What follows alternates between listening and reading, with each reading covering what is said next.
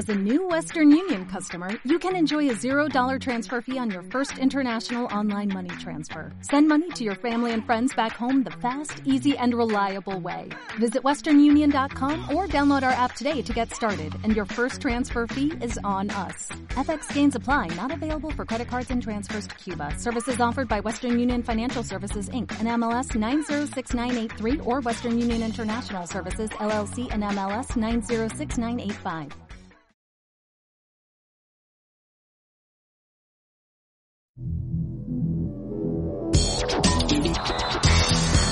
La emoción del deporte y el comentario acertado en el momento oportuno. Esto es Global Sport. En el mundo esto que comienza a partir de este momento y hasta las 8 y 30 es eh, Global Sport, por acá por BDN Radio, contenido global para rediseñar el mundo con Fran Carreño y Lucía Tobar en la dirección de la emisora con Juan Carlos Guerrero hoy además de estar el estudio Gabriela Longa en la producción general que no se me olvide Tyron Tiro también nos acompaña y que tiene el gusto Pablo García para conversar toda la hora con un histórico equipo venezolano eh, que sigue pasando por acá por Global Sports sigue acompañándonos en este programa y que además ha reinventado su carrera y ha hecho un exitoso gerente general. Eh, eh, hoy Miguel Navali. Ya le vamos a dar la bienvenida primero los eh, muchachos en la mesa virtual, entendiendo que estamos cada uno desde nuestras casas. Eh, Juan Carlos, ¿cómo estás? Muy buenas tardes, Pablito. Excelente. eh, contento de estar nuevamente acá con ustedes. Un gran invitado el día de hoy. Eh, para contar no solo en el fútbol, sino también en lo que está viviendo ahorita, porque es una experiencia muy bonita que está siendo bastante atropellada por lo que está sucediendo con la, la situación actual de la pandemia eh, mundial. Entonces, bueno, también estaremos hablando un poquito de, de- de qué es lo que está sucediendo también en, en Venezuela con, con los equipos eh, del fútbol venezolano. Pero saludamos a Dairon. Hermanito, ¿cómo estás?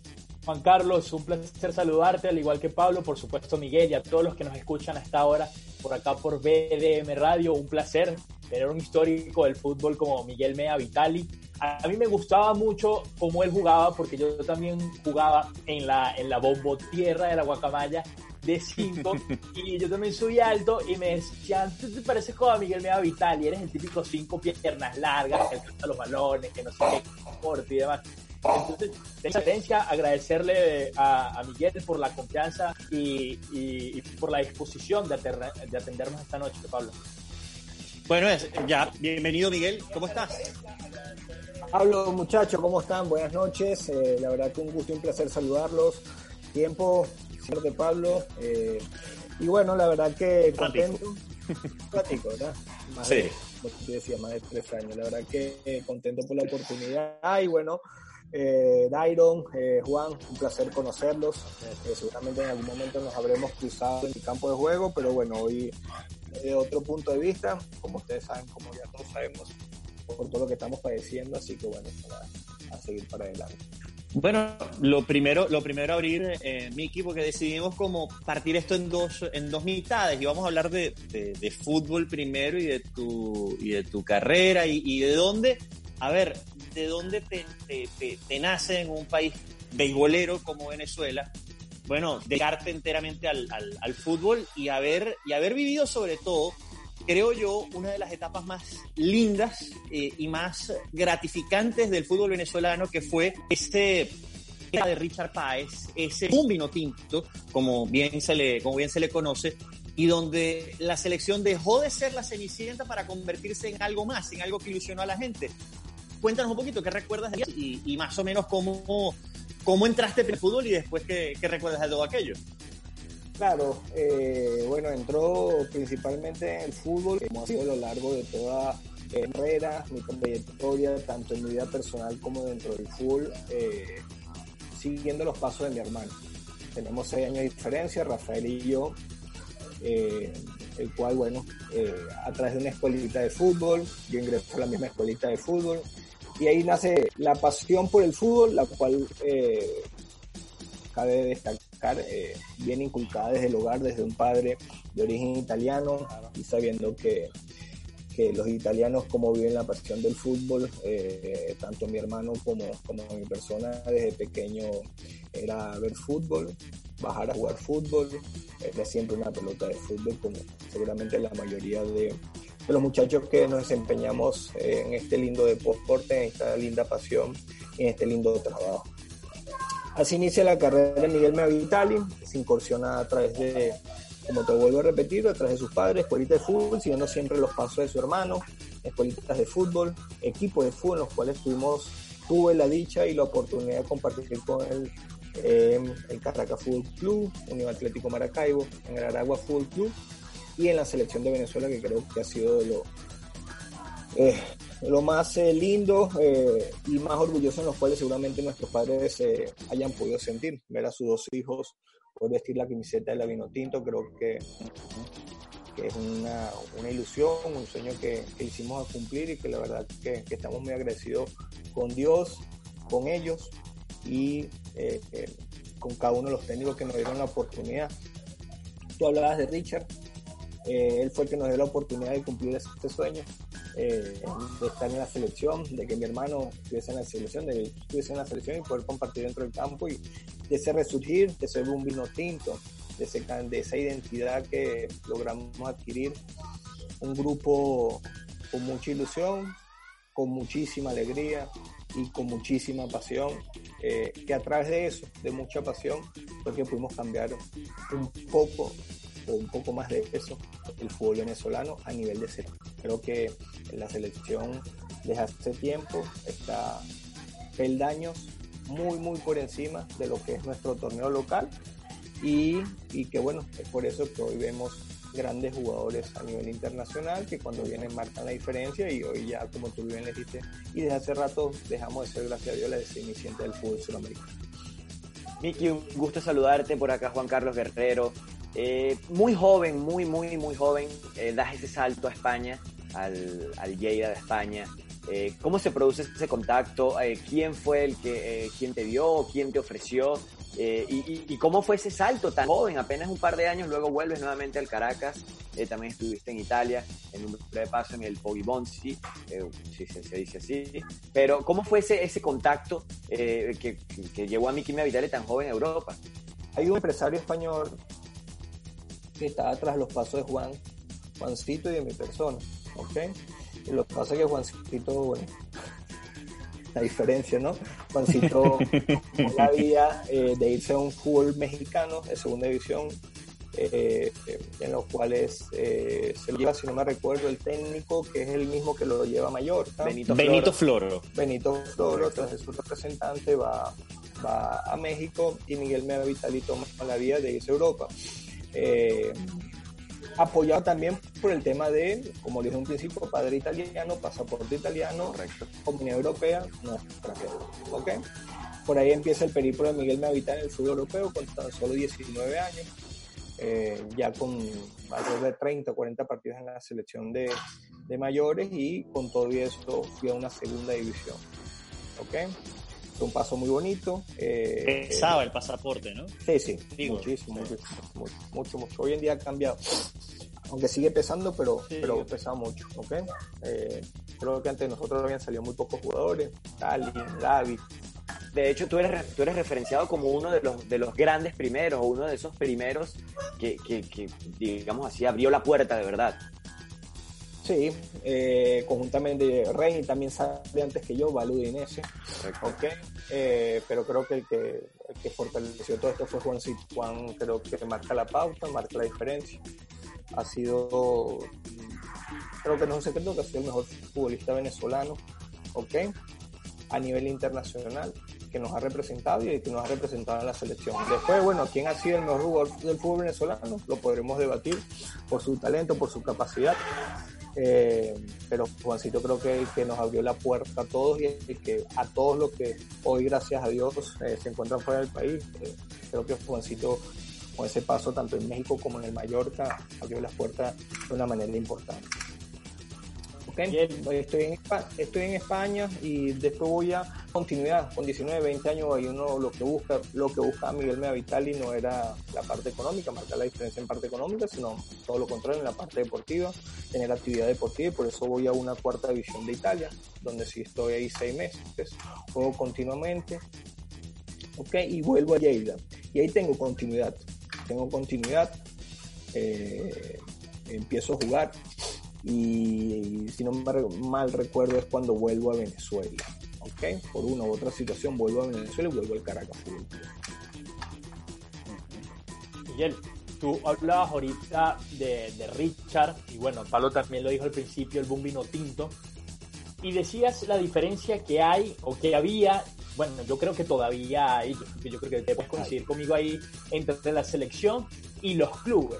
Pero quiero ir a ese principio, eh, me importa más la diferencia de ese comienzo porque teniendo tantos jugadores, porque eran pocos los jugadores que venían de afuera en ese momento, teniendo tantos jugadores de la selección, yo creo que muchos, eh, muchas personas lo han dicho y algunos jugadores han dado su opinión, pero quiero saber la de Miguel Mea Vitali.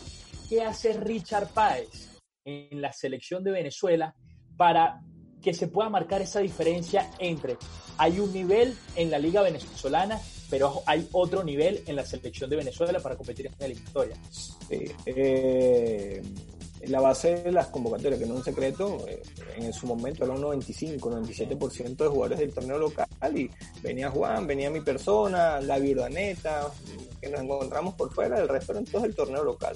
¿Dónde estuvo la clave de Richard? En la creencia del futbolista venezolano, en la identidad. Enfrentar de tú a tú a quien sea. Nosotros el partido de Richard debutamos contra Argentina y jugamos de todo, nos metieron cinco, de verdad. Enfrentamos a la Argentina que barrió, caminó esas eliminatorias, las caminó, le ganó a todo el mundo. O sea, no había como, como hacer con Argentina que después va al mundial y pasa lo que pasa, eliminar en la primera, la primera ronda, son cosas del fútbol, ¿ok? Pero fuimos hasta allá y le enfrentamos de todo. En el segundo partido ya nosotros San Cristóbal eh, ganando un partido 2 a 0 y, nos empatan al final, faltando. Con, Colombia. Con Colombia, eh, ganando 2 a 0, faltando. Juan hace gol faltando 7, 8 minutos y nos empatamos. Eso es parte del crecimiento. Pero todo, todo acá, en la creencia, en la irreverencia. Él utiliza mucho la palabra irreverencia.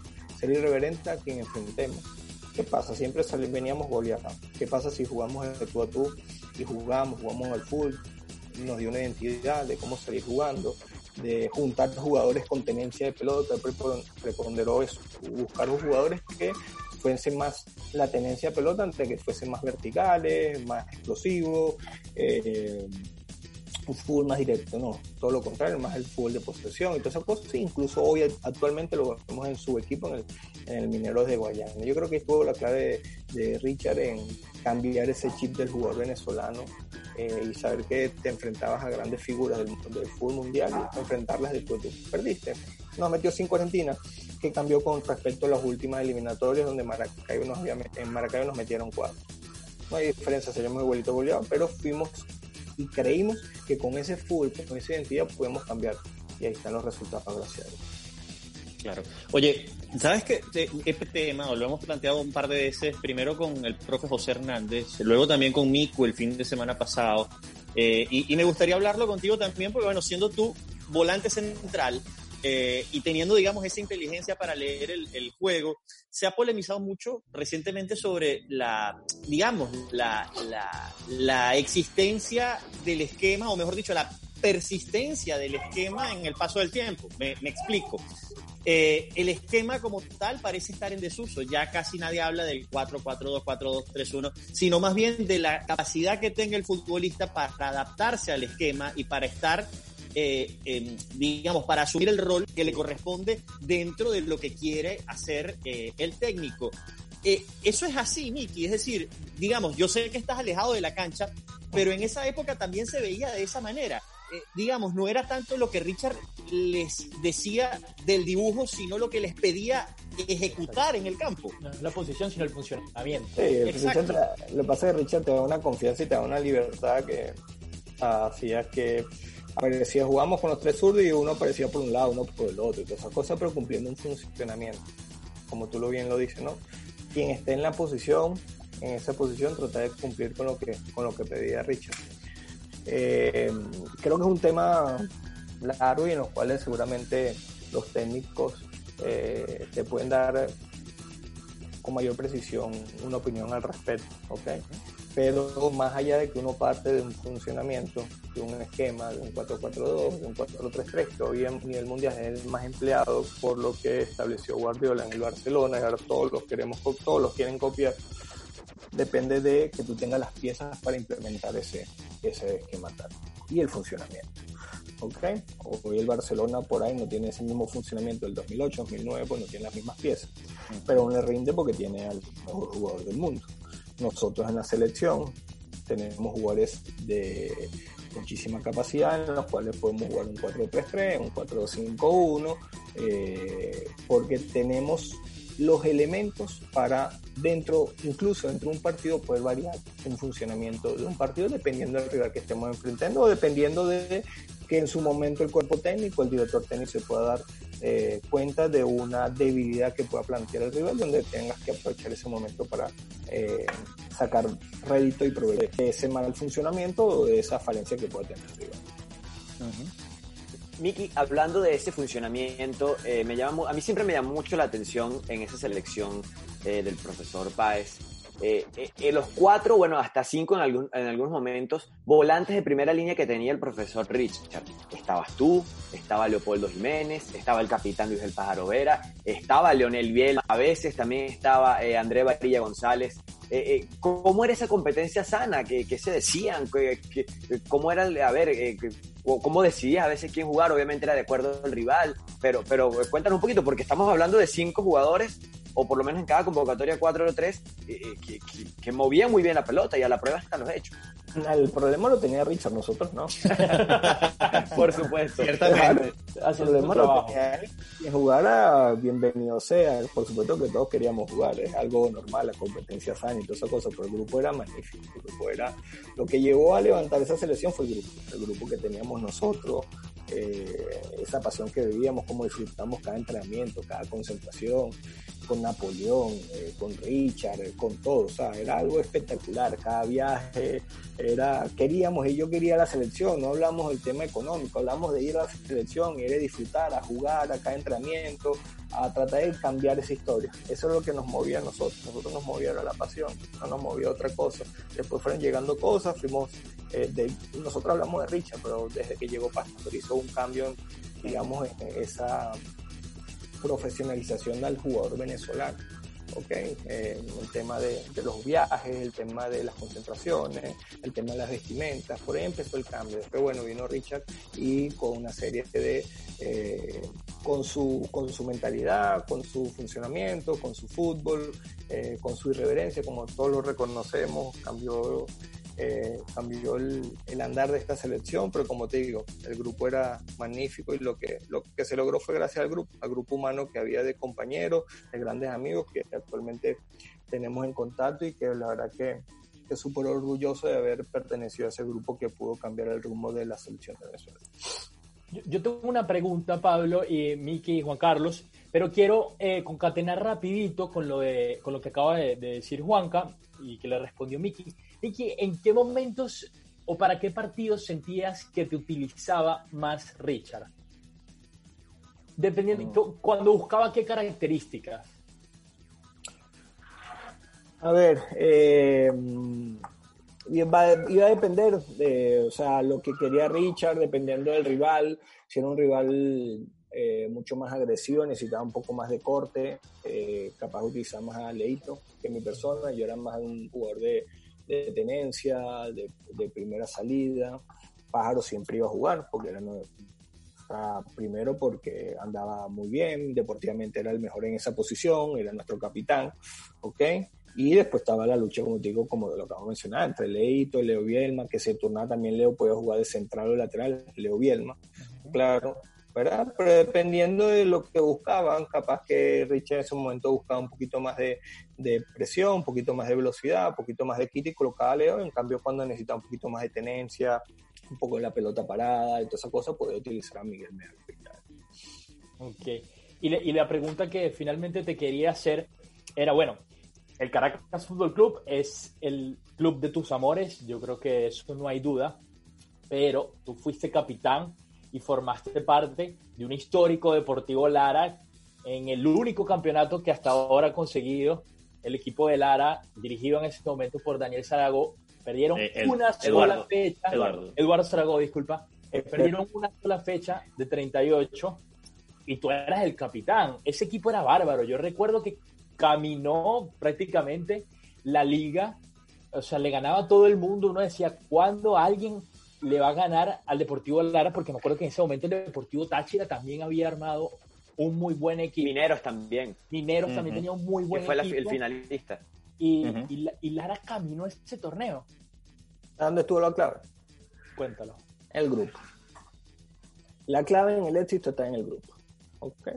Nosotros el año pasado, Caracas fue el club que era campeón del torneo clausura y ganar la estrella por el grupo que hubo. El grupo se fortaleció con cada una de las adversidades que fueron transcurriendo desde la primera fecha del torneo clausura. Desde la primera fecha. ¿Ok? El grupo se fortaleció. A nosotros en el Deportivo Lara armamos un muy buen equipo, pero es verdad lo que tú dices, Minero tenía un gran equipo, Caracas con sus jóvenes, con su proyecto, como lo venía haciendo, tenía muy buenos jugadores. Eh, el Táchira tenía un gran equipo, ¿ok? La diferencia estuvo en el grupo, sea, un grupo eh, en los cuales con tantos jugadores de jerarquía que no es fácil. Había llevar- varios capitanes. Claro. O sea, estaba, o sea, vamos a empezar por Rey, estaba Maidana, estaba Juber Mosquera, Vicente Suano, Rafael Macintosh. Ca- Macintosh, Rafael Castelín, Pérez Ah. Greco. Pérez Greco, goles esa o temporada. sea, Elvis Martínez, sea, y bueno, o sea, uno que otro se me puede escapar, pero estamos hablando de 7, 8 jugadores de jerarquía a nivel nacional y nivel internacional. ¿Dónde estuvo la inteligencia de Eduardo? Poder manejar el grupo, un grupo muy sano, muy tranquilo, que lo manejamos eh, en conjunto, que fue llevando y que ante la dificultad que se nos presentó a partir del mes de abril, cuando pasó lo que pasó con nuestro presidente en su momento, el equipo supo mantener la concentración, ¿verdad? Para lograr el objetivo, ganar la apertura y clausura, ¿ok? Lamentablemente después, bueno, eh, los problemas fueron más allá, eran Sí. entre salario y premio eran 11 meses de deuda, no, no es fácil, no era fácil y, y bueno, con todo eso el grupo se mantuvo y el semestre siguiente eh, estuvo a punto de ser campeón, nosotros siempre estuvimos peleando, con Lenín eh, estuvimos peleando. Ok, Eduardo se quedó el semestre siguiente, después, bueno, Eduardo renuncia y, y el otro, eh, peleamos el campeonato hasta la última fecha. Era un grupo muy bueno, después llegó la Pulga Gómez, para reforzar, estaba Marlon, Marlon Fernández, Juegan Eh, Copa Libertadores también. Copa Libertadores, entonces nosotros fuimos Copa Libertadores con una gran cantidad de deuda, una gran cantidad de deuda. Entonces, era, era el grupo, el grupo era el que mantenía la armonía eh, y fue la clave del éxito. Lo, te di el ejemplo del año pasado de Caracas Fútbol Club, donde habían otros equipos que por ahí tenían grandes jugadores, yo confiaba en el equipo desde un principio, para mí teníamos un gran equipo, pero lo que pasó desde la primera fecha lo fortaleció y chao. Lo que pasó desde la primera fecha de clausura, los muchachos se fortalecieron con todas las adversidades, los lesionados, las sanciones, los puntos de menos. Fuimos a Táchira 2 a 0 abajo y pasó lo que pasó. Yo recuerdo haber estado en, en Puerto Ordaz cuando, cuando ganan el, el- título, cuando, cuando terminan de- de ganar la, la- la estrella.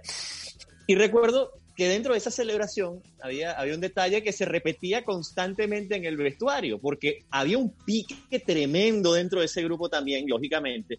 Y ojo que, a, a ver, me está faltando una, una pregunta que venía desde un poco más atrás en tu carrera, nos saltamos a Lara, pero, pero es que no quiero dejar pasar el tema Lara sin preguntarte, ¿de verdad los picó tanto en el orgullo? No tanto a ti, porque tú eras, digamos, el- un poco de los más jóvenes con toda la experiencia y recorrido que traías, pero tanto le dolió al, al grupo el hecho de que se pusieran a, a- a sacarle la cuenta de qué años tenían, de la edad y de toda esta cosa, y decían, bueno, aquí ganamos los viejitos. Recuerdo que sacaban incluso el recorte de periódico. Aquí estamos, miren, los viejitos, y somos campeones. Tanto les dolió en el orgullo. Cuéntanos un Claro, poquito cómo fue claro. Veteranos. No, veteranos no. es que- Ojo, Es que- ojo. Exacto, Cuidado. no, es que además, además el, ter- además el término claro era, aquí estamos los viejitos, mira, y, pedí, y yo me acuerdo, yo me acuerdo que era David McIntosh y ah, ay, eran David McIntosh y creo que Maidana, que pedían que le sacaran la foto con el recorte del periódico y decían, ganamos los viejitos, mira, sácanos la foto, aquí estamos los viejitos. Eso es alta competencia. Yo actualmente, una anécdota, yo actualmente sigo jugando. Antes de esto, eh, juego un torneo, juego con... Eh, yo estoy en el Colegio San Agustín del Paraíso, y en el cual tengo un gran grupo de, de amigos y, y, jugamos, jugamos a veces, estamos en torneos inscritos aquí arriba y David lo incorporamos al grupo y la competencia con la que juega David, con la que juega eh, Rey, con la que juega es impresionante, se tira, o sea, yo, David ya va, ya pasó esa época, vamos a divertirnos, vamos a jugar, ya, va, hermano, No, no tiene, no tiene, no tiene otra revolución, ¿eh? Va más allá de él, va más allá de él, es el nivel de competitividad que había entre David, Elvis, Rey, eh, Maidana, los que llamaban los viejitos, por decirlo así, Diego Cocha, Castellín. Castellín a los 35, 36 años hizo la, mayor cantidad de goles ah. posible en su vida. Eh, eh, posible, no, digo que fue el máximo goleador en toda la historia de, del fútbol. lo hizo lo hizo Castelo, la mayor cantidad de goles que hizo en una temporada. Entonces, fue un reto. Ante las adversidades, el jugador se crece. Ante las adversidades nos hacemos más fuertes y eso ha dado reto. Y me acuerdo, me río porque ese día en Puerto Ordaz, bueno, patean de todos lados y Alan, no sé, eran tres, cuatro Alan que están allá detrás del Sacó, sacó ocho, nueve pelotas, pero una cosa impresionante, impresionante. Era el día, eran, son partidos que pateas estás dos, tres días jugando y no lo iba a ganar. Mineros nos atacó por todos lados, pateó por todos lados. Nosotros llegamos dos o tres veces, fuimos contundentes y ganamos el campeonato. Era para nosotros el campeonato. O sea, hay señales que te dice el torneo, que te va dando el torneo, donde dice el campeonato era para el Deportivo. Y Eduardo era un técnico sumamente inteligente, además, un técnico súper vivo y metido en la jugada. Es un técnico, es un técnico sumamente inteligente, preparado, capacitado, eh, que está pendiente del mínimo detalle y que bueno, el Deportivo Lara, en, también el Deportivo le fue campeón con nosotros, dio rédito y lo cual bueno, creo que en el Caracas también, con esa obtención de, la Copa de Venezuela, creo que es un tipo ganador y que lo, que lo ha demostrado y que seguramente lo seguirá demostrando cuando vuelva a las canchas de fútbol. Seguramente. Miki, ahorita mencionabas la palabra adversidades, eh, ustedes que fueron un grupo, tanto el de Lara como el de la selección, y como varios grupos en los que has estado, o el que, el, el que dirigiste ahorita desde las oficinas del Caracas, ¿en qué influyó en Miki, en Miki Mea Vitali eh, ir tan joven a tantos países eh, en Europa. Estuviste, empezaste en Venezuela, fuiste a España, Italia, Grecia, Argentina, Italia. Eh, ¿En qué influyó eso en ti para lo que eres hoy en día y para lo que fue en tu carrera en su momento más importante? Porque recorriste a muy joven, a, muy joven que hasta, hasta conseguiste mascota, nos dijiste. Ahí la tengo todavía. Aquí la tengo conmigo. 16 años tiene conmigo. Me lo conseguí en una calle de Roma. y bueno, ha recorrido más que bueno tiene pasaporte, fue para Italia, bueno, lo, tuve en Italia, fue para Grecia y me lo traje para acá, para, para Venezuela. Eh, me quedo con todo, me quedo con todo, fue un momento de aprendizaje, de adversidades cuando no jugaba o cuando estuve lesionado, eh, las dificultades con el tema del idioma, eh, cuando estuve en Grecia, porque en, España no te decir que tenía dificultad y en Italia tampoco, gracias a mis padres por la educación, pero en Grecia sí tenía las dificultades, en Suiza, cuando estuve en Suiza eh, me defendía con, con, el italiano, pero bueno, tuve mil y un dificultades y aprendí todo, tanto en lo deportivo como en lo extradeportivo, lo cual me hizo crecer como persona, que, lo más, eh, que para mí es lo fundamental de todo esto, porque el futbolista queda, el jugador queda, pero lo que te va eh, a dar como ejemplo lo que va a hablar bien de ti es cómo tú eres como persona y cómo te desenvolviste durante toda tu carrera como futbolista. y, ya, y, de todas esas cosas que viviste, el tema del idioma, el tema de enfrentarte a instalaciones de primer nivel, de primer mundo, gente con eh, quizás mucha mejor educación en algunos, en, algunos momentos, en algunas situaciones, eh, eh, quizás cosas muy superiores por estar en países mucho más desarrollados. ¿Qué crees tú que le ha faltado a muchos venezolanos de eso que tú viviste eh, que bueno, que muchos van, están seis meses y terminan volviendo y les cuesta después volver a salir. Sí, eh, yo creo que todo parte por un, un, tema que se llama el proceso de formación. Eh, y creo que capaz que a Miguel Meavitali también le faltó eso, para poder estabilizarse en el fútbol extranjero, sobre todo en el europeo. Yo salgo con 19 años, hoy gracias a Dios el fútbol venezolano se ha actualizado, ha crecido, hoy la preparación física. Yo cuando salgo con 19 años tuve mi primer preparador físico a los 17, eh, 18 años, mm. por decirlo así, el día a día, que era Rodolfo Paladín. Primero vino Pablo Fernández, primero vino Pablo, y Pablo se da por, porque Ramón Díaz agarró un equipo en Argentina y viene viene Paladini, que estaba, me recuerdo, como el Nuevo Plasencia. En la selección estaba eh, Daguerre. Estamos hablando que yo, mi primer preparador físico, o sea, 100%, lo tengo a los 16, 17 años. Y la carrera hoy, hoy los muchachos a los 3 años tienen su preparación física, a los 10, o sea, el tema de eso, el tema del fisioterapeuta, el tema de la nutrición. O sea, son tantos aspectos que hoy recaen en la importancia que tiene para un futbolista para poder establecerse. Por eso te dice, ¿por qué se, por qué se, se vuelven tan rápido? falta de proceso de formación, falta de proceso en la educación. ¿ok? Yo creo que eso es fundamental y por eso hoy, eh, bueno, en su momento Juan creo que el que más se ha estabilizado en Europa, está Tomás, está Salomón, porque vienen con otros procesos distintos, otras formaciones distintas y que, bueno, gracias a Dios le ha abierto ellos todas las puertas a Joseph también, ha abierto la puerta al resto de esos muchachos que hoy, sin pisar la selección nacional, están saliendo gracias a Dios.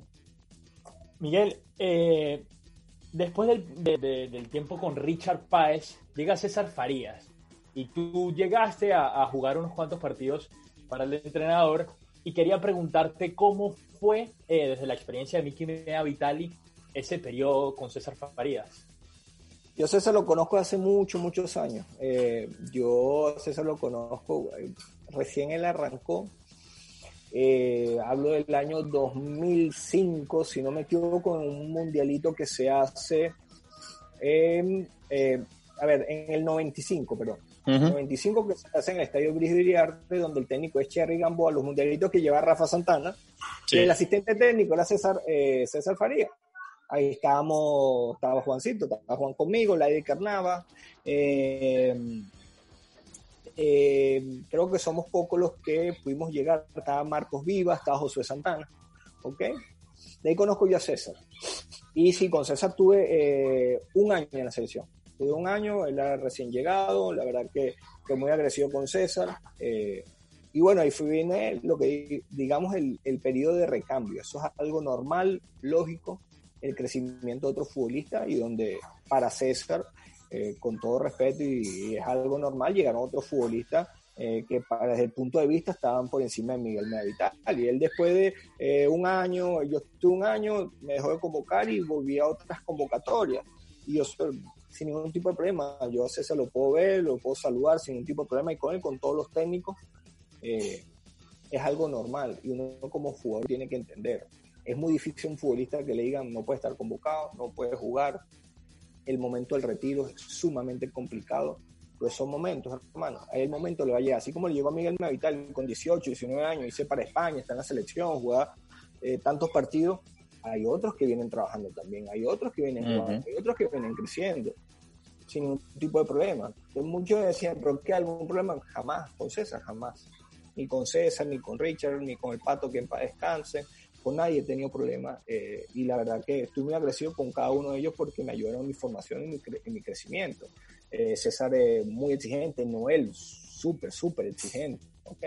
O sea, Noel en la última, en las últimas, el último año, el último año de mi carrera, eh, eh, yo era de los jugadores que más, más salía, era lo más de recambio, llegar al 60, pues es algo normal, ya tengo 35, 36 años, un desgaste de toda una carrera y donde el fútbol actual es mucho más rápido, mucho más dinámico y es algo totalmente entendible. Entonces, porque se crearon muchas polémicas sobre eso, hablamos muchas cosas, pero, pero creo que, que, que, César en la selección, creo que los números hablan por sí solo, creo que el mejor, que mejor registro tiene actualmente, con la cantidad de partidos y la cantidad de victorias que tiene. Con todo lo criticado que ha sido, es el que mejor registro tiene actualmente en la, selección, si no me equivoco, corríjanme ustedes. Sí, sí, sí, sí. exactamente. Al menos en porcentaje está, está, está ahí, exactamente, con Richard. te iba a preguntar por Roma. ¿Qué significa para un hijo de italiano irse a Roma? Y, a ver, ya, ya habías tenido una pasantía en Italia antes, pero irse a Roma y además a un club como la Lazio, con todo lo que aquello, con todo lo que aquello representaba en aquella época. Más allá de que después el pasaje fue eh, difícil, te costó, digamos, poder, poder entrar, pero ¿qué representaba para Miguel Miavitali eso? Lo máximo, ¿qué te voy a decir? Lo máximo, era la Serie soñaba con estar ahí. El, uno de los sueños, como digo, el sueño de los padres, papá de uno era estar en la selección y aparte tener un hijo jugando en la serie donde yo lo veía domingo tras domingo. Nos sentamos juntos el, el, fútbol italiano, el calcio. Creo que fue algo magnífico, algo espectacular. No tuve la continuidad, no jugué en la Lazio, para nada Sí, es un secreto. exacto. Pude, pude estar en el banco de suplente, ¿ok? Pero aprendí durante un año, año y medio, estar rodeado de sentarme de grandes campeones. Así como en el Lleida. En el Lleida en el Ujú. 99, yo me sentaba al lado de Busque. ¿Ok? Busque, y al lado se sentaba el hijo, el que hoy es una de las grandes figuras del fútbol. Exacto, Sergio Busquets. Sergio Exacto. Busquets. Yo estaba con Carles, que era el portero, que jugó en el Barcelona muchísimos años, y al lado Exactamente. estaba a Lyon. Entonces, eh, uno aprende, uno aprende eh, no solo dentro de la cancha, sino fuera de la cancha, y es lo que uno le queda. Le- la calidad de personas con que fui tratado en España, eh, la calidad de personas con que estaba rodeado de, de campeones del mundo, de Angelo Peruzzi, Fernando Couto, eh, Máximo Oddo, eh, que al año, a los dos años fueron campeones del mundo. Entonces, Dino Baggio, o sea, son grandes campeones y que eh, aprendí, aprendí mucho de ellos y que estoy agradecido porque el trato siempre fue de primer nivel, más allá de que en lo deportivo eh, no tuve la oportunidad, yo siempre me quedo la pregunta, ¿estaba o no estaba para el nivel? Porque entrenar todos los días es complicado, no es lo mismo que te tiren al ruedo, por decirlo así, a jugar un partido, dos partidos, a ver si estás al nivel, porque una cuestión Claro. de todos los días, todos los días, todos los días, pero darle la oportunidad en el campo y lamentablemente no la tuve, pero bueno, queda como, como un aprendizaje para Miguel Mavitali en su, en su trayectoria. Miki, esos, esos nombres que acabas de dar ahorita, eh, eh, ¿alguna anécdota en especial? eh, ¿Algo que, recuerdes de, algún, de alguno de ellos? Porque son nombres importantes. A ver, para seguir complementando los que dijiste, Angelo Peruzzi, Samir Handanovic, que estaba arrancando su carrera, luego fue compañero de Rafa Romo en el Udinese, por ejemplo. También nombres como Luciano Sauri, nombres como Roberto Baronio, nombres como Balón Berami, que fue un, un muy buen elemento de la selección suiza que jugaba a tu misma posición. Ni hablar adelante con Paolo Di Caño, Iglitare, Tommaso Rocchi, por ejemplo. A ver, eh, ¿tienes anécdotas, algo con alguno de todos estos jugadores? Simone Inzaghi, actual director técnico Claro, de. Lazio. Inzaghi era compañero mío. Eh, no, con lo que me quedo era con, con las locuras de Pablo Di Caño dentro del camerino. dicen, Lo dicen, que era, dicen que era un tipo muy, muy particular, ¿no? Creativo. Sí. No, no, no, era muy, muy complicado, Pablo. Era muy complicado de enfrentar al técnico de tu tuyo. En mi vida vi a un jugador enfrentando a un técnico como lo enfrentó "Este es un bárbaro, la verdad. Eh, no, no. Yo vi, pero, pero bueno, no, anécdotas con eh, el trato. Yo me quedo con el trato, tuve muy buenas relaciones. eh, estaba Davos, estaba Liberani, César. Paolo Negro también. el cual- Pablo Negro ya estaba exactamente cerca de su retiro, como. Dino Valle en su momento. Correcto. ¿Ve? Este, pero nada, las palabras de, de aliento y de fuerza que tenía por lo menos de un tipo como Angelo Peruzzi con toda su experiencia, de que no bajara la- los brazos, no bajara la cabeza, que siguiera trabajando, que seguramente algo en el futuro me deparaba algo, algo positivo y son palabras que a mí me quedan, que quedan marcadas y que me sirvieron para mí, pues siempre, siempre fuerte, con la, eh, con la cabeza fría, eh, pensando en, en lo que vendría en el futuro y que seguramente vendría algo para bien. Entrevistar a jugadores del fútbol venezolano como Miquimea Vitali es algo muy frustrante para un periodista, sobre todo cuando tiene solamente una hora, porque hay una carrera enorme y una cantidad de partidos, de eliminatorias, de Copas América por las que uno le tiene que preguntar y lo hace el más difícil cuando agarra y se va de gerente deportivo del Caracas Fútbol Club, donde también Además. hay muchísimas cosas que nos interesan saber sobre eso. Y quiero de pronto empezar a indagar eh, en ese terreno, que nos quedan muchísimas eh, aguas que no pudimos explorar, pero quiero empezar preguntándote, cuando pasas a ser gerente deportivo, no sé si en algún momento, eh, cuando, cuando estabas a punto de retirarte, tuviste esa piquiña de, ¿me voy a ser gerente deportivo o soy director técnico? Porque los jugadores de tu posición, o por lo menos desde mi punto de vista, y yo creo que mucha gente lo comparte, son jugadores que eh, suelen ser buenos como entrenadores porque entienden un poquito más el juego, tienen ese panorama, esa cancha en la cabeza más amplia y tienen tender- ti- eh, tienden a tener eh, facilidad para explicarlo. Creo que es la vía más fácil que agarra el, jugador, dice por el técnico, porque pensamos erradamente que por estar dentro de un campo de fútbol ya no la sabemos todas y estamos totalmente equivocados. Tenemos que preparar. El jugador de fútbol se tiene que preparar para ser director técnico y para ser gerente también, por supuesto. Porque ya es estar en una oficina eh, planificando temporada tras temporada, visualizándote en el futuro, eh, con los jugadores que tienes, con los jugadores posibles que puedan llegar, eh, con tus categorías inferiores, qué es lo que tú quieres durante la temporada, que en Caracas Fútbol siempre está con la obligación de estar peleando arriba, ¿ok?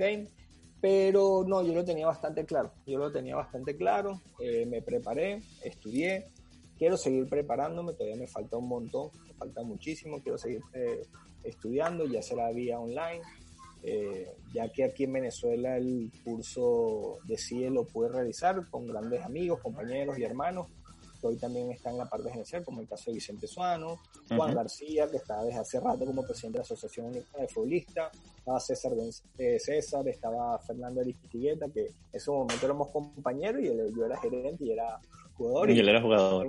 exactamente, entre bromas y todas esas cosas. Me decía, ¿cuándo pagas los premios? ¿Cuándo pagas el salario? Plena clase. yo con tú a ver si gana un partido, si hace un gol, y yo también lo trataba de, joder y eso. Pero no, yo lo tenía claro. Yo creo que, gracias a Dios, en el país tenemos muy buenos técnicos. Creo que nuestra principal falencia, con todo respeto, va por la parte dirigencial. Tenemos que formarnos esos jugadores que estamos saliendo, eh, Vicente, Manuel, Gerson, eh, Ricardo, yo me lo veo con ese perfil. Eh, yo creo que son ese tipo de jugadores que nos tenemos que preparar para tratar de cambiar esa gran diferencia que tenemos en nuestro torneo local con respecto a la selección. Tenemos que elevar ese, buscar de una u otra manera, tratar de, de elevar esta liga, que sea una liga mucho más competitiva, partiendo de lo deportivo, que sea mucho más eh, un producto, porque a la final el fútbol es la industria, es un, producto que tenemos que tratar de una u otra forma eh, revalorizarlo y más en un país como el cual estamos viviendo. No te quiero meter en camisa de once varas, pero cuando me hablaste de producto y de liga eh, y de y digamos de cómo hacerla más competitiva. Ya me vas a complicar, ¿verdad? No, no, no. Voy a tratar de, de hecho, voy a tratar de no hacerlo pero, pero siempre se ha hablado de la cantidad de equipos y de todas estas cosas. Eh, eh, yo sé que es un tema complicado, pero, pero digamos, eh, uno siempre recuerda aquella liga anterior, digamos, antes de la expansión de, de 10, que había 5 peleando arriba, 5 peleando abajo. De nuevo, sin meterte en camisa 11 varas, yo sé que el torneo de 18 tiene ventajas. También tiene las desventajas logísticas, sobre todo del tema venezolano que es tan complicado ahora. ¿Cómo se analiza eso desde la perspectiva de un, de un gerente general y además de no cualquier equipo, sino del de Caracas, del campeón? Te voy a responder, no, como, no te voy a responder como gerente, como Miguel. Para mí, me parece. Para mí el torneo tiene que ser máximo de 14 equipos. ¿Ok? Ahí nosotros buscaríamos una mayor calidad en el torneo local, ¿ok? Creo que lo, lo, principal, tenemos que buscar calidad en vez de cantidad en nuestro torneo local. Eh, y creo que partiendo de ahí podríamos mejorar, por ejemplo, el producto de lo que es el fútbol venezolano. Que es algo, la expansión, un error, así como ha sido un acierto, pero total, la inclusión del jugador norma, lo que nos ha permitido ir a ya tres mundiales de categorías inferiores, somos subcampeones del mundo. Eso es así como hay cosas malas, hay cosas positivas como eso y en base a eso tenemos que seguir preparándonos, desarrollando y buscar la forma de cómo podemos hacer para seguir mejorando tanto talento que tenemos nosotros en nuestras categorías inferiores. Juanca, me voy a colear. Eh, Miki, te pregunto, eh, ¿qué tan difícil, hablando de tu rol como gerente general, qué tan difícil es planificar o no una temporada con este problema que tienes ahora? ¿Y qué tanto te ayuda el hecho de tener un técnico tan meticuloso como Noel San Vicente ahí. Eh, eh, ¿Qué tan importante es ese, este, ese aspecto para ti como gerente en esta coyuntura particular? Eh, para mí es una, eh, buscar la palabra correcta, es un gran alivio tener a Noel como técnico. tipo de la casa, que entiende perfectamente cada una de las situaciones.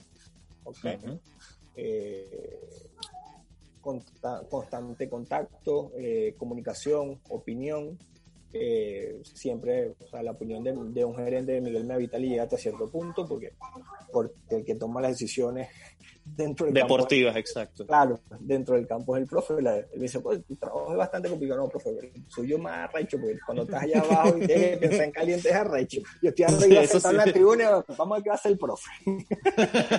Entonces, eh, no, no es fácil, ¿no? Eh, uh -huh. Pero creo que o sea, en esta situación que estamos viviendo, tanto no solo Noel como, como los jugadores han sabido entender la situación que, que, estamos padeciendo como Caracas Fútbol Club, estamos muy agradecidos, hemos tenido muchas reuniones con ellos, con los capitanes, con los jugadores, con sus representantes, con el cuerpo técnico, con Chita hablo toda la semana, ¿ok?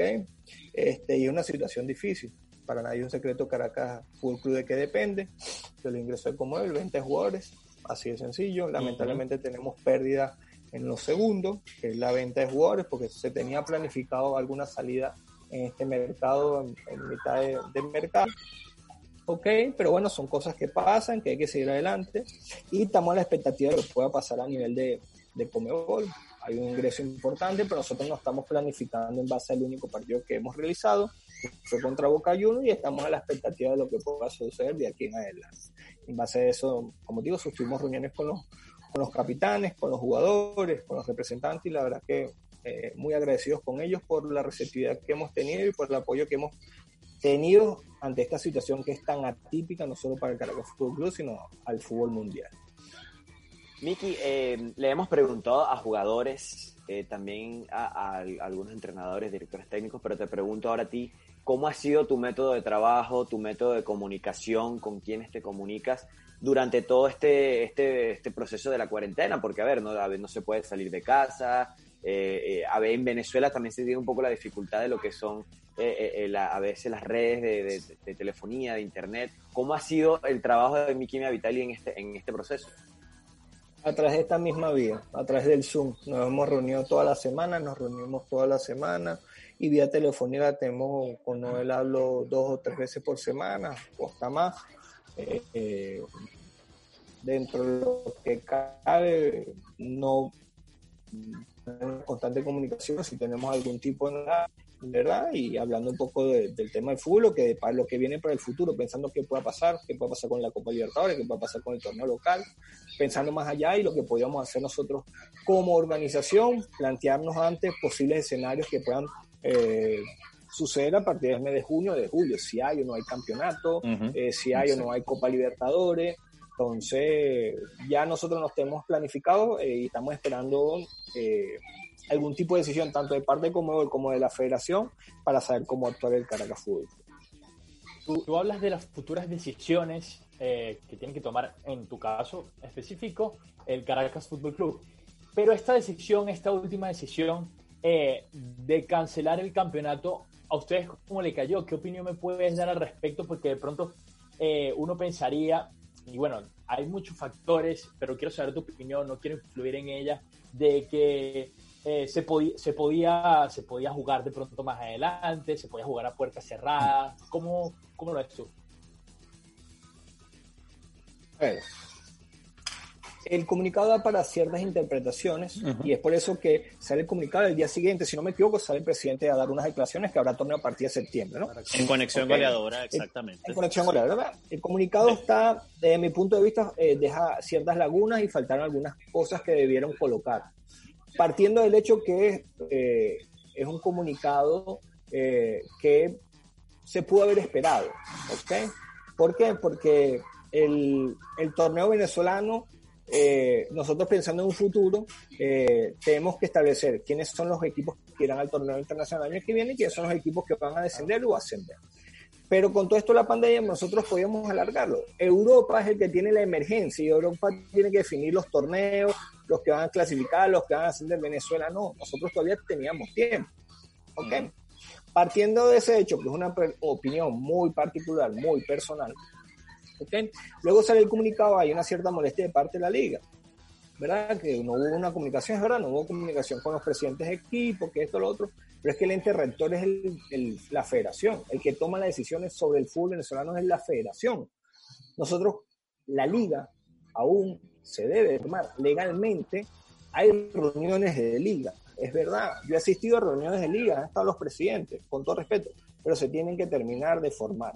Para ellos poder ir a debatir, eh, preguntar, eh, protestar, tienen que estar conformada la liga y actualmente no lo está. Entonces, hoy por hoy, eh, lo que te puedo decir es que va a haber torneos, va a haber torneos lo más seguro, a no ser que el Ejecutivo Nacional diga cerrado hasta nuevo aviso, hasta el año que viene, por el tema de pandemia o por el tema de lo que todos sabemos, ¿ok?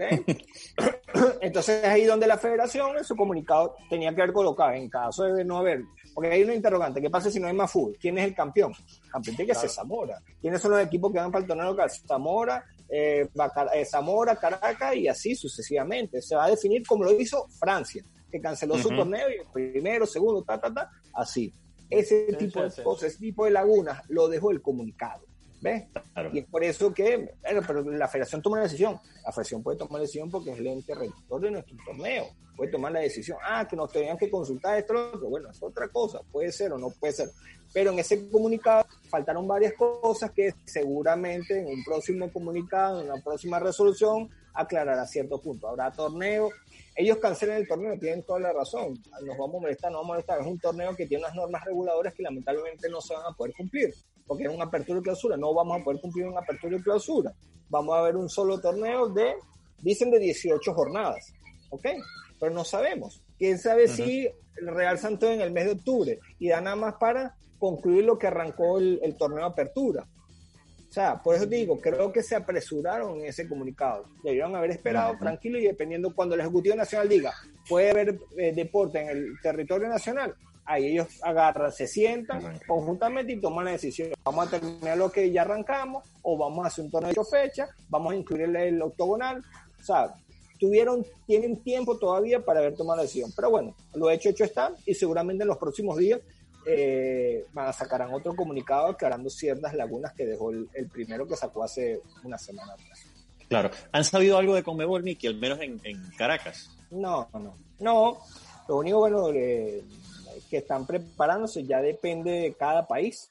Va a depender de cada país, como esté Brasil, como esté Argentina, como esté Colombia, como esté Venezuela, que ellos pueden ingresar, nosotros podemos, podamos ir, va a depender de cada país, pero no hemos tenido ningún tipo de oficialidad de parte de ellos. Ellos estiman para el mes de agosto, septiembre también reiniciar los torneos, pero es incierto, ¿no? ¿Saben? Va a depender de cada país, eh, de protocolo y todas esas cosas.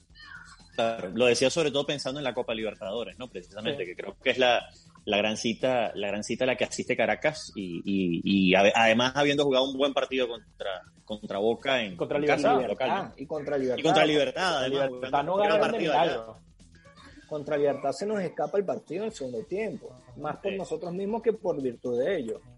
Eh, hay que ser sinceros, o sea, contra Boca no jugamos tan bien como jugamos contra Libertad y sacamos un empate. Contra Libertad jugamos pero muy, muy bien. Lamentablemente lo que a uno le da rabia, porque ahí un dice, bueno, fueron superiores a ti, te pasaron por encima y te ganaron. Hermano, hay que darle la mano y listo, listo, ya está. Pero cuando tú demostraste que estabas en el nivel y que puedes competirle, le competiste de tú a tú, te le fuiste encima, puedes, puedes hacerle más daño y sales derrotado, duele, duele mm. muchísimo. Sí. Miki, eh, volviendo al, al, eh, al, Caracas Fútbol Club, pero a lo que sucedió ahorita en, en el final del torneo anterior. Tú fuiste anunciado en diciembre de 2017 como gerente deportivo y bueno, un par de años después llega el título, este partido ante Táchira, tú, tú hablabas ahorita, estaban 2-0 abajo, luego la estrella ante Estudiantes de Mérida, un dificilísimo Estudiantes de Mérida eh, que, que, bueno, vivió un año eh, mágico para la gente eh, de, los Andes, de la gente de la ciudad andina, que significó para Miki que llegara ese título mira, eh, dos años después de haber asumido prácticamente eh, muy, muy poquito tiempo y a tan joven edad, porque es un gerente bastante joven. Sí, así él, no, eh, o sea, la, se disfruta, se disfruta tanto o más como se disfruta dentro de un campo de juego, porque tú dentro de un campo de juego puedes botar la adrenalina, corre, puedes hacer algo, tú dentro, de, allá arriba montado una tribuna, o sea, los nervios son, son muy, muy bravos. Y, Lo sufres más, ¿no? No, se sufre muchísimo, se sufre muchísimo. Y la verdad que lo disfruté muchísimo en conjunto con el presidente, con Philly, eh, con él, con Rosti, en la cual estoy muy agradecido y por supuesto con los principales protagonistas que son los jugadores y el cuerpo técnico que luego de tantos años nos pudieron dar una estrella. Nos dieron una estrella y creo que hay total agradecimiento a ellos que son los principales eh, partícipes del logro de, esa, de esa estrella para el Caracas Fútbol ¿Qué fue lo más difícil de esa estrella? Porque vaya que el Caracas vivió dificultades este, este, este, en este torneo anterior. Sí, son tantas cosas. Como digo, arrancamos con el pie izquierdo, no habíamos jugado, y teníamos tres puntos menos. Nos sacaron del estadio. Entonces, eh, no tuvimos nuestra afición durante todo el semestre. no sé, hasta el final que decidieron asistir y apoyar al equipo. Pero, pero bueno, se vieron situaciones bastante feas y que esperemos que en un futuro no se vuelvan a, a presenciar y que, eh, esperemos que, la afición siga, siga acompañando al equipo, eh, a la institución, que es lo más importante, como yo siempre lo he dicho, pasan jugadores, pasará cuerpo técnico, pasarán gerentes de la institución que era y lo importante es seguir los colores y apoyar cada año a ese grupo de seres humanos que están haciendo lo imposible por lograr los objetivos. El fútbol venezolano da mucha noticia eh, todo el tiempo. Una máquina de novelas. Y sí. Te quería preguntar, ¿cómo ves la posibilidad de un tope salarial de 1.500 dólares para los jugadores de fútbol, sobre todo a ti, preguntarte, tú que fuiste jugador de la Liga Venezolana, pues. No existe. Así de sencillo, no existe. ¿Qué calidad de torneo vamos a tener con jugadores con un tope salarial de 1.500 dólares? Sencillo, se abre, bueno, que tengo un tope salarial de 1.500 dólares y por fuera le vas a pagar la cantidad de X que tú quieras. Primero y principal. Segundo, vas a un torneo internacional con un jugador de 1.500 dólares realmente que vamos a competir. ¿Con quién vamos a competir? Con Boca. Si hoy actualmente hay una diferencia astronómica en lo que es la, la, nómina, por decirlo así, entre Caracas y Boca, imagínate poniendo un tope salarial de 1.500 dólares. No existe. La verdad que no, no existe. Quien haya sacado eso, eh, la verdad que es inviable para. Eh, iba en contra de lo que estamos hablando del crecimiento de nuestro torneo, de nuestro fútbol venezolano. La idea es tratar de llegar a tener extranjeros de mucho nivel, jugadores de muchísimo nivel, eh, que se venda un producto, que haya televisión, que haya patrocinante y todas esas cosas como se podía en otra Venezuela, es verdad, estamos en una Venezuela bastante distinta, pero tenemos que de una u otra forma reformarnos eh, para de una u otra forma hacer crecer nuestro fútbol Venezuela. Son las 8 y 32 minutos, se nos fue volando la, la hora, Miki. Eh, yo, bueno, primero que nada te quiero agradecer el, hecho de que nos, de que nos acompañes eh, y que hayas estado acá con, con nosotros. Em, ya, eh, a ver, para, para ir, digamos, cerrando, cerrando ideas y cerrando la, la última ronda de, de, de preguntas, quiero preguntarte, bueno, por, por ti particularmente, por cómo has vivido estos días digamos, en medio de esa tensión que ya describes, obviamente con este fútbol que no deja de dar noticias de, de, idas y venidas eh, y sobre todo de cómo lo has aprovechado, imagino, eh, estando con, con, tus hijas y con, tu, y con tu esposa. ¿Cómo han sido estos días en casa eh, en medio de tanta tensión? He recuperado todo el tiempo, no voy a decir que perdí, pero sino todo ese que ve con el fútbol, lo estoy compartiendo ahora con mis hijas, con mi, con mi perro, este, tratando de compartir con ella, ayudo a hacer tareas, o cosas del hogar también. Sigo haciendo ejercicio porque te da el tiempo y bueno, como te digo, en su momento por supuesto hay reuniones a través de vía Zoom eh, con la alta gerencia, con presidencia, las llamadas telefónicas, con cuerpo técnico, pero creo que hay tiempo de sobra para poder seguir avanzando, seguir creciendo, seguir aprendiendo. Hay una que otra charla en las cuales uno eh, he podido participar, de manera incógnita, pero que siempre me gusta estar así de manera incógnita, pero lo cual suma y, y la verdad que, que, me gusta. Entonces, bueno, ha sido un tiempo que le he sacado provecho. Es verdad que uno se cansa, eh, que ya, uno está con las ganas de ir el día a día y todas esas cosas, pero bueno, hoy por hoy prepondera la salud, que es lo más importante, y, y hasta que no se levante todo esto, seguiremos de la misma manera. Eh, eh, ahorita, eh, bueno, que ya estás hablando de cómo pasas estos días. En estos días surgió una iniciativa muy bonita, rapidito antes de terminar, porque no podía dejar de preguntarte por eso, porque tú eres uno de los que lidera esa iniciativa. Ayudemos al profe. En esa primera etapa iba a ser eh, un 10% de los aproximadamente 2.000 profesores eh, qué hay para el fútbol en Venezuela. Eh, cuéntanos un poquitito de eso y, cómo fue esta primera fase. Mira, ha sido bastante positiva, más de lo que nosotros esperábamos. La verdad que, que, estamos muy contentos. Una iniciativa que arrancó con Luis y con Diego Cristaldo, levantaron el teléfono, se comunicaron conmigo, José, José Manuel Rey, se comunicó conmigo y le dijo, José, cuenta conmigo para ese tipo de acciones, eh, sea, que siempre estoy abierto. Eh, eh, nosotros como embajadores tratar de ayudar a esos profes, esas personas que a cada uno nos ayuda en nuestra formación, en nuestro crecimiento y que hoy lamentablemente todos ellos se encuentran en una situación difícil y de una u otra manera buscar ver que, cómo ayudarlos en este momento tan complicado que estamos padeciendo. Creo que es una linda acción eh, que se está haciendo a nivel nacional. Entonces, creo que, que, vamos bien, esperemos seguir creciendo, esperemos seguir avanzando y poder, tratar de poder llegar a cada uno de los hogares de esos profesores y que eh, durante todo este periodo de, de la pandemia tengan como, por lo menos, duro decirlo, tengan como alimentarse. Y eh, tú fuiste jugador de fútbol, eh, eso suena excelente, es un sueño para, para muchos, pero al fin y al cabo también era tu trabajo. Y yo quiero preguntarte cuál es la diferencia con todo este crecimiento y, y, esta nueva etapa entre el Mickey Mea Vitali jugador y el Mickey Mea Vitali gerente deportivo ahora. Más allá de que antes usabas guayos y ahora probablemente utilizas traje. ¿Cuál es la diferencia? Sí. Que quiero seguir jugando. Hay gran diferencia, llegar a la oficina a 7, 8 de la mañana y salir 5, 6 de la tarde, estar todo el día. Cuando antes como futbolista estaba una hora y media, dos horas. Bueno, con Noel era un poquito más, eran tres horas por Noel. este, eh, y después tener todo el, tiempo, todo el tiempo de ocio para compartir con tus hijas, esto, lo otro. Hoy lamentablemente no tengo tanto espacio para eso, pero bueno, nada, como te digo, lo aprovecho al máximo, siempre lo he dicho, lo voy a reiterar, agradecido por la oportunidad que me dio Phil y Rosti de estar en una organización como la, lo es el Caracas Fútbol Club, eh, de poder sumar un granito de arena para el crecimiento de la misma y de sus proyectos eh, como, como emblema, por decirlo así, eh, como como el horizonte que tenemos nosotros, como la guía que tenemos nosotros, un proyecto que perdure tras los años, a pesar de la situación, que siga perdurando. Pero bueno, yo creo que esa es la gran diferencia. Eh, hoy eh, son mil y un cosas que, que, hay que hacer, que hay que resolver, porque todo el fútbol pasa por ti.